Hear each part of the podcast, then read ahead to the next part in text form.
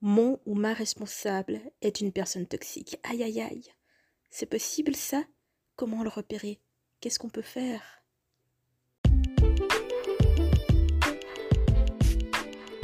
Hello hello, je te souhaite la bienvenue dans Atypique et Intuitive, le podcast qui t'aide à faire de ta différence la lumière que tu offres au monde. Je m'appelle Maude, je suis coach psychospirituel et praticienne Reiki et je suis comme toi une personne atypique et hypersensible qui se sert de méthodes énergétiques et intuitives pour se construire la vie de ses rêves. Atypique et intuitive est un podcast dans lequel je te partage mes réflexions, mes voyages intérieurs et mes clés d'évolution pour une vie meilleure, alignée avec mon authenticité et ma vérité.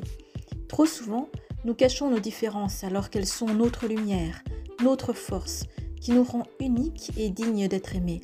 Alors soyons ensemble pour apprivoiser nos particularités, notre sensibilité, pour toujours plus de vérité et d'amour de soi.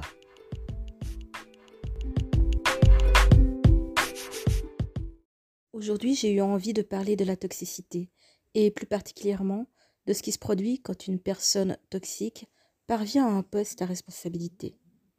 J'ai eu envie de parler de ça parce que j'ai de nouveau été confrontée donc, euh, dans, une dans une association dont je fais partie à une situation dans laquelle j'ai interagi avec une personne qui donc a des responsabilités dans cette association et qui se révèle avoir des caractéristiques toxiques.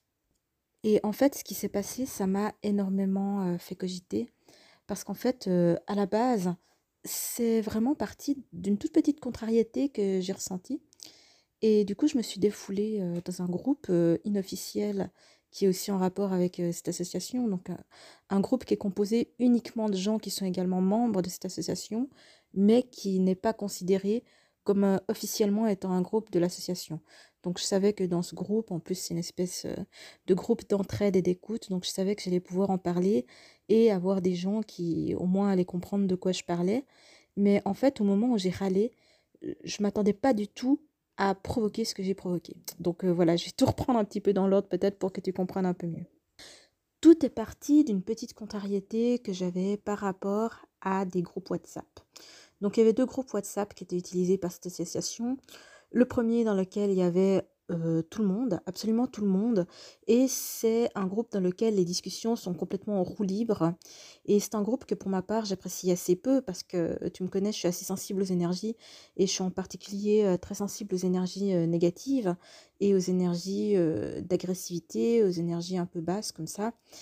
Et du coup, ben, j'ai choisi de quitter ce groupe-là parce qu'il y avait assez souvent des débats un peu houleux où on parlait par exemple de trucs comme de politique ou de religion ou d'aller savoir quoi, où les gens n'étaient pas d'accord et il y avait des centaines de messages qui étaient comme ça envoyés assez régulièrement où les gens un peu se, s'envoient des, des, des baffes un peu les uns aux autres mutuellement et ça pouvait durer vraiment pendant des heures avec des centaines de messages qui sont envoyés sur ce groupe-là parce que chaque personne, bien sûr, a un petit ego qui dit que j'ai envie d'avoir raison et j'ai envie que tout le monde comprenne pourquoi j'ai raison.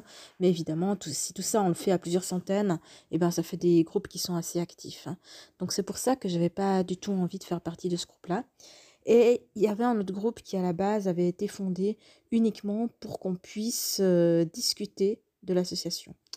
Puis à un moment donné, je ne sais pas, ben, le responsable du groupe, l'administrateur, administratif du groupe semble avoir changé. Et puis, tout d'un coup, ben, la façon de modérer, c'est devenu différent. Et donc, du coup, le deuxième groupe, qui à la base était fait pour qu'on puisse discuter spécialement d'associations, d'un seul coup, il est devenu un groupe où on pouvait seulement faire des annonces, mais on n'avait pas le droit de poser des questions par rapport à ces annonces, pas le droit de poser des questions par rapport à l'association, pas le droit de, bah, de savoir des choses, y compris par rapport à des informations qu'ils avaient eux-mêmes données sur ce même groupe, mais qui étaient peut-être pas assez précises. Et en fait, chaque fois qu'on posait des questions, bah, on se faisait rembarrer pour nous forcer à aller sur l'autre groupe sur lequel il y a régulièrement plusieurs centaines de messages très agressifs qui sont envoyés par jour et où beaucoup de gens n'ont pas réellement envie d'aller. Donc voilà, à la base, c'est vraiment parti d'une contrariété que j'avais par rapport à ça et qui était en soi pas quelque chose de grave. C'est-à-dire que la situation, objectivement objectivement parlant, par rapport à ces deux groupes WhatsApp, franchement, c'était pas du tout quelque chose de dramatique. Par contre, là où ça m'a posé problème, ça a plus été par rapport au type d'interaction que j'ai eu avec la personne qui modère ces deux groupes. Donc déjà, pour commencer, ça a été une non-discussion dès le départ, où il y a juste eu une répétition en boucle du aller dans le groupe vous faites spammer de, centaines de messages très agressifs par jour si vous voulez avoir des réponses, sinon c'est pas la peine de demander ici. C'était une tonalité, donc évidemment c'était pas sur WhatsApp, donc par écrit, mais ça se ressent quand même que la tonalité était vraiment euh, très fermée à la discussion et très condescendante et méprisante. Et surtout, ben, très vite, la discussion, elle est partie euh, en message privé, de sorte que toutes les autres personnes qui sont membres de l'association n'ont pas pu, euh, ben, n'ont pas eu accès en fait euh, à la suite de l'échange. Et ensuite, la suite de l'échange que j'ai eu avec cette personne, il était complètement hallucinant. Donc moi, au cours de ma vie, j'ai eu affaire à plusieurs fois des personnes toxiques. Donc j'ai déjà j'ai eu un père qui, qui était pervers narcissique. Donc si tu as lu un peu mon parcours de vie sur mon site web, tu le sais sûrement déjà. Euh, j'ai aussi eu des collègues qui étaient des personnalités toxiques et donc j'ai un œil assez affûté pour repérer à partir de quel moment il y a des mécanismes un peu malsains qui se mettent en place. Et là, dans la discussion, j'ai très vite compris que c'était le cas. Sur Instagram aussi, il n'y a pas très longtemps, j'avais fait un petit post, donc euh, un carousel, sur comment reconnaître une personnalité toxique. Donc, si tu suis mes réseaux sociaux, peut-être que tu l'as vu passer. Sinon, euh, ben, je te le dis directement comme ça. Le premier point que j'avais soulevé dans ce post Instagram sur comment reconnaître les personnalités toxiques, le premier point que j'avais soulevé, c'était l'amabilité. Oui, l'amabilité, les sourires. Les personnes qui sont manipulatrices, elles savent très bien comment se faire apprécier des autres. Elles savent très bien comment euh, se faire aimer. Donc, spontanément, il y a une forme d'ouverture, il y a une forme d'amabilité, il y a une forme de viens seulement, on discute. Si vous êtes en face de cette personne, il y aura des, énormément de sourires, elle paraîtra chaleureuse, voire même euh, lumineuse. Donc évidemment, bah, c'est une fausse lumière. Après, par écrit, bah, on n'a pas accès à tout ce qui est de l'ordre du non-verbal, on n'a pas accès euh, aux sourires, aux petites mimiques et à tout ça. Mais on a quand même accès à ce côté, euh, oui, alors viens, on va discuter, et si tu fais tout ce que je te demande et que tu fais exactement comme je veux, alors si tu veux, je peux t'aider, je peux te soutenir, je suis prête à faire tout ça pour toi. Donc tu vois, il y a une certaine forme d'amabilité qui vient de la part des personnes toxiques. Il y a vraiment une forme de, de ce qui paraît en tout cas être de l'ouverture et qui bien entendu n'est qu'une façade. Et là, très vite, j'ai bien remarqué en fait que chaque fois que j'allais dans le sens de cette personne, ben, tout de suite, ça devenait aimable, gentil, souriant, affable. Enfin, souriant, euh, pas forcément, c'est ce que je percevais en tout cas comme un sourire. En tout cas, il y avait tout de suite une forme de serviabilité qui se mettait en place. Et par contre, euh, dès que je donnais mon avis, dès que je disais que j'avais discuté avec d'autres personnes et que j'étais la seule à penser ce que je pense par rapport aux besoins des membres de l'association, alors là, c'était tout de suite que j'avais rien compris, que mon avis, ça comptait pour beurre, qu'il y avait des autres membres qui avaient demandé autre chose. Et je voyais très bien qu'il y avait une fermeture à la discussion, mais qui était totale, mais alors totale. Et moi, c'est vraiment ça qui m'a posé problème. Ça a été le type d'interaction qui, selon moi, avait clairement des mécanismes malsains. Ce type d'interaction-là, ça m'a vraiment contrarié. Donc du coup, le soir même, j'étais euh, de très mauvaise humeur et j'ai décidé de pousser une gueulante sur un autre groupe un autre groupe dans lequel je savais qu'il y avait des autres personnes qui sont membres de cette association, un groupe qui n'est pas officiel, mais bref, je, suis allée râler sur ce groupe qui est, en tout cas, qui a l'air d'être une certaine forme de groupe d'entraide et d'écoute, en tout cas, un groupe où je savais que j'allais pouvoir euh, dire mes sentiments et pouvoir être comprise, ne pas être jugée. Donc je suis allée dans ce groupe-là et j'ai poussé un peu une gueulante pour me défouler. Et là, il s'est passé un truc, c'est-à-dire qu'il y a plein de gens, plein de gens qui ont commencé à dire oui moi aussi moi aussi c'est ce que je pense. J'osais pas le dire parce que j'avais l'impression que je me faisais des idées. Oui moi aussi je ressens ça. Et là j'ai découvert qu'en fait il y avait énormément énormément énormément de personnes qui avaient aussi vécu ce truc-là de se faire recadrer par, par message privé dès qu'elles essayaient d'agir en faveur de l'association. Donc agir en faveur de l'association signifiant avoir envie de recueillir des informations parce que la communication actuelle, ben ma foi, elle fait qu'on comprend rien à ce qui se passe ni à ce qu'il faut faire. Donc ces personnes qui ont envie d'être proactives pour l'association, ben elles posent des questions, elles vont à la pêche euh, aux informations, elles contactent des gens, elles, elles utilisent les canaux qu'elles ont à disposition pour essayer de se renseigner et régulièrement elles se font recadrer en message privé parce qu'elles ne posent pas des questions au bon endroit, parce qu'elles ne posent pas de, des questions euh, qui sont acceptables pour la personne qui se dit volontaire pour y répondre et parce que clairement elles donnent, ben, clairement, euh, on dérange en posant des questions, en fait. Ça, c'est clairement le sentiment qu'on a toutes et tous eu. C'est qu'il y a une vraie hostilité qui vient en retour quand on pose des questions. Par contre, si on signale qu'on a l'impression de ressentir de l'hostilité, alors là, ça va tout de suite être euh, mais non, pas du tout, tu es bienvenu, mais seulement à mes conditions. Donc, euh, ok, ok. Donc moi, j'étais là dans ce groupe parallèle en train de râler, et il y a plein de personnes qui ont signalé qu'elles aussi, ça leur était arrivé. Et il y a plein de personnes qui ont commencé à copier-coller des extraits de messages qu'elles avaient eus avec euh, les responsables de cette association et il y a eu il y avait des trucs dedans mais j'ai halluciné. Des machins qui étaient complètement hors de la réalité. Des, des conversations qui étaient qui faisaient pas de sens qui étaient méprisantes condescendantes agressives. Des discussions dans lesquelles il y avait pas de logique ou parfois il y avait même euh, des mensonges par rapport euh, à la réalité et tout ça pour globalement mettre au pouvoir des personnes qui ont qui sont capables en fait d'avoir sur leur entourage une certaine forme d'emprise.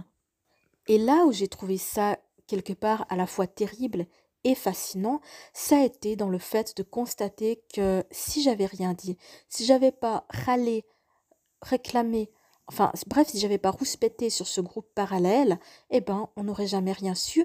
Et chacun, chacune d'entre nous, on serait toutes et tous restés dans notre coin à se remettre en question avec euh, notre hypersensibilité, potentiellement euh, notre anxiété. On serait tous restés repliés sur nous-mêmes, dans notre coin, à se dire, ouais, ben, c'est peut-être moi qui ai un problème, c'est peut-être moi qui ai rien compris, c'est peut-être moi qui fais les choses de travers.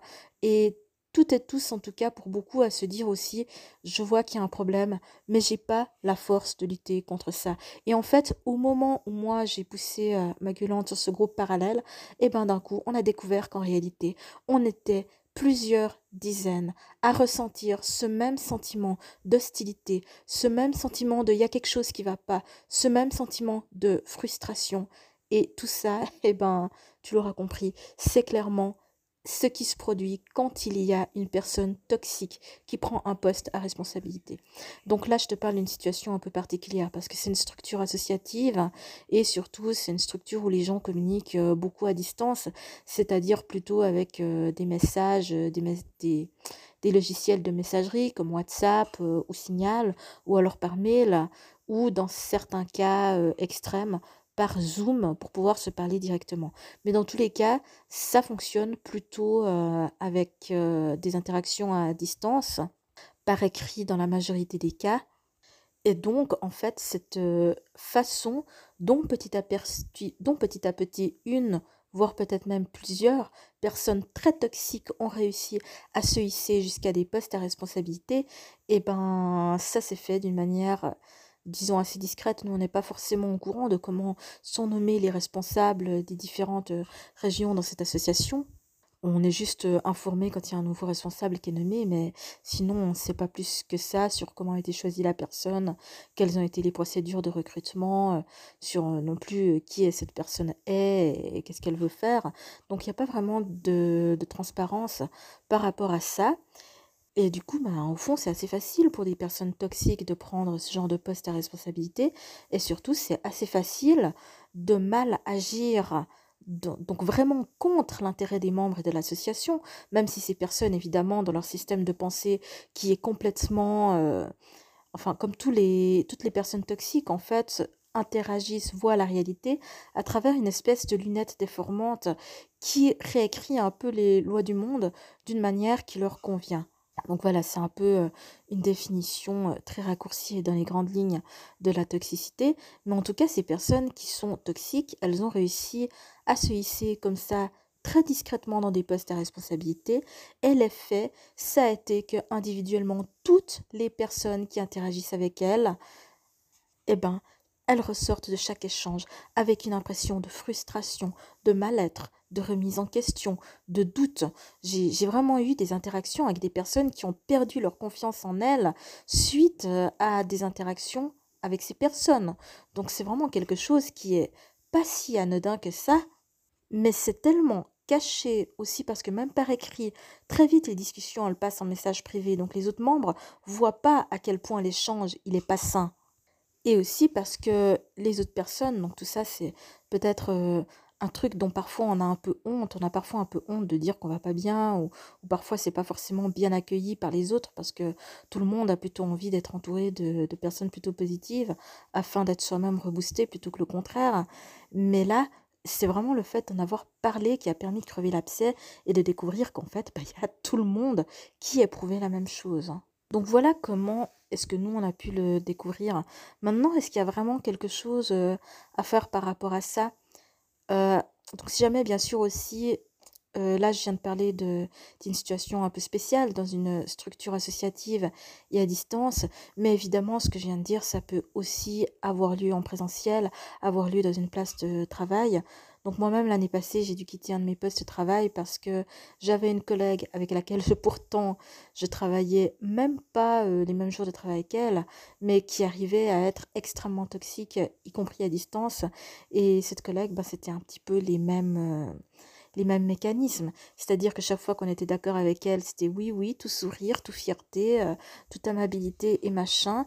Et euh, par contre, dès qu'on venait avec nos idées, c'était pas les siennes, bah, elle écoutait même pas, elle faisait semblant d'être écoutée, elle faisait semblant d'écouter, mais elle le faisait pas après. Et bien entendu, euh, si toi tu disais que tu n'étais pas d'accord, et eh ben tu te faisais écraser.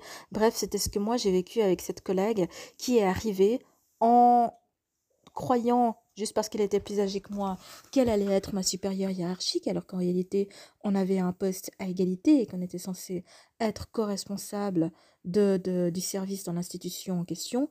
Mais cette collègue avait tellement le côté vicié, le côté où euh, ben c'est absolument logique que tout le monde va m'obéir en fait et c'est même pas concevable qu'il puisse en être autrement et du coup, tout ça, ça a assez rapidement dégénéré parce que moi, j'étais pas du tout d'accord de me faire écraser. J'étais pas du tout d'accord de continuer à travailler dans une structure où je n'avais même pas le droit d'exister en tant que personne. Donc, j'ai fini par donner ma démission. Donc, qu'est-ce qu'il y a qui est possible de faire quand un ou une chef toxique arrive dans cette position-là, quand une personne toxique arrive à prendre un poste à responsabilité, eh ben, c'est triste à dire, mais honnêtement, il n'y a pas énormément de choses à faire. Pour moi, le plus important, c'est déjà de déculpabiliser, de comprendre que le problème, il vient pas de toi, que le problème, il vient pas non plus des autres. Quand tout le monde ressent la même chose au sujet d'un certain élément, donc que ce soit une situation ou une personne, quand tout le monde ressent une sensation de mal-être, même si cette sensation de mal-être, elle n'est pas forcément très claire, pas forcément très clairement définie, mais quand tout le monde ressent la même impression, bah c'est quand même que le problème, il est là-bas et il n'est pas chez soi. Donc évitons de se remettre en question, évitons de douter de nous, évitons de de nous mésestimer ou de perdre confiance en soi. C'est vraiment très important de se rendre compte dans ce type de situation que le problème, il n'est pas chez nous, mais qu'il est bel et bien chez cette personne toxique qui est parvenue à un poste à responsabilité. Donc est-ce que c'est vraiment possible de discuter?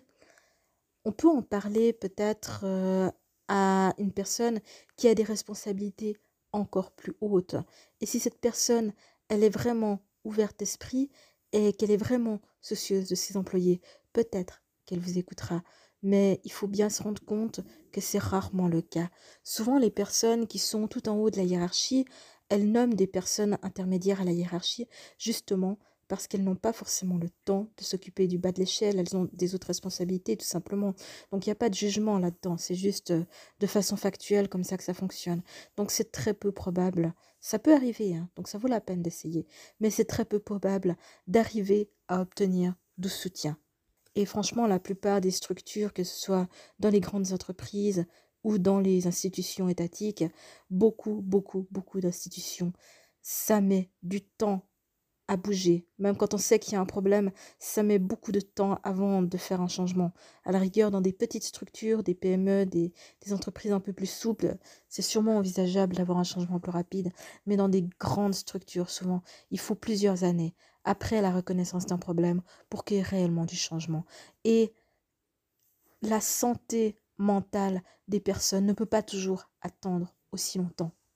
Souvent, faire un burn-out, ça prend que quelques mois. Et c'est probable qu'avant que cette personne change de poste ou démissionne, euh, la plupart des collaborateurs, collaboratrices qui sont en désaccord avec euh, les idées de cette personne vont probablement pas tenir le coup aussi longtemps. Donc c'est pour ça que si j'avais un conseil à donner, ce serait de pas se battre, de pas lutter, à la rigueur de dénoncer, à la rigueur de parler, d'expliquer, ça c'est possible de le faire. Mais malheureusement, le constat, c'est que c'est très compliqué de changer une situation quand on a un, ou une supérieure hiérarchique qui est toxique. Donc, s'il si y a la possibilité de faire ça, le meilleur moyen, c'est vraiment de chercher au plus vite une nouvelle place de travail, de s'enfuir de cette situation tant qu'il reste suffisamment de force pour rebondir ailleurs. Une fois qu'on attend d'être en arrêt maladie, une fois qu'on attend d'être en situation de burn-out, là, de rebondir, c'est beaucoup plus compliqué. Mais pour cette raison, pour moi, le plus simple, c'est vraiment de changer dès que c'est possible, de changer dès qu'on a pris conscience de la toxicité de la situation. Parce que ta santé mentale, elle est plus importante que n'importe quoi d'autre. Vraiment, ta santé mentale, elle est plus importante que n'importe quoi d'autre. Donc même si tu ne peux pas changer tout de suite parce que tu as des besoins euh, alimentaires au niveau des rentrées d'argent et tout ça, c'est parfaitement compréhensible. Mais au moins ouvrir son esprit et prendre la peine et le temps de déjà commencer à chercher des opportunités ailleurs. Et c'est déjà, on est déjà dans la bonne dynamique à partir du moment où juste on se met à guetter d'autres opportunités.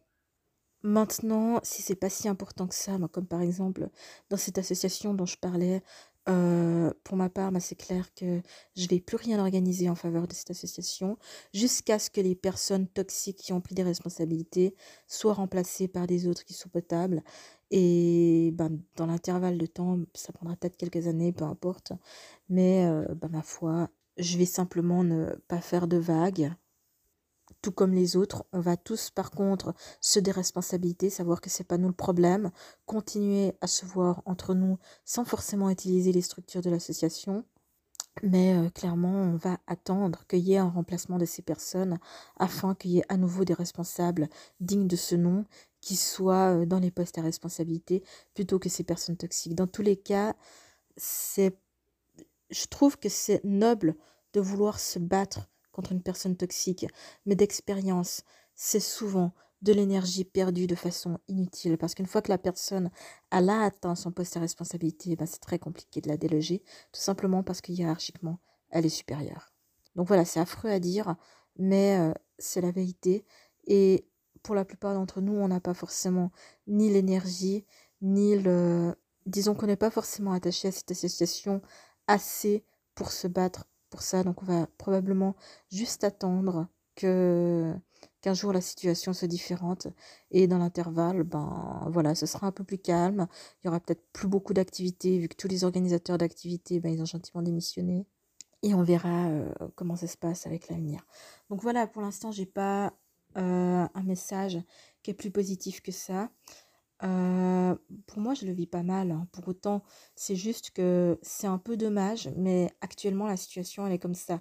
Et le seul fait de l'accepter, ça, ça me libère d'énormément de frustration. Ça me libère d'énormément euh, d'attentes. C'est-à-dire que maintenant, je sais que la situation, elle est comme ça. Je sais que c'est pas de ma faute.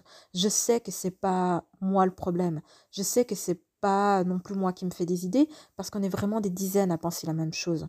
Donc, euh, là, mon esprit, il est en paix par rapport à ça. Et du coup, pour les prochaines années, vis-à-vis de cette association, je n'ai plus d'attente.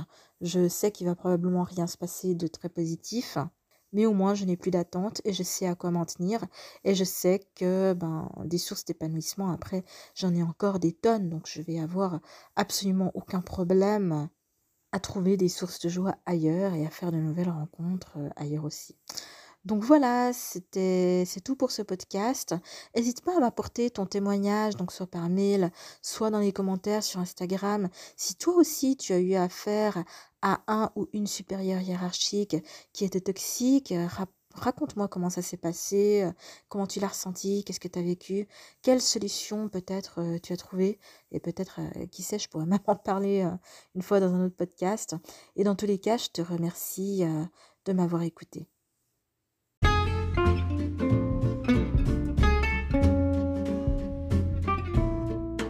Cet épisode t'a plu, je t'invite à le partager à quelqu'un qui pourrait en avoir besoin.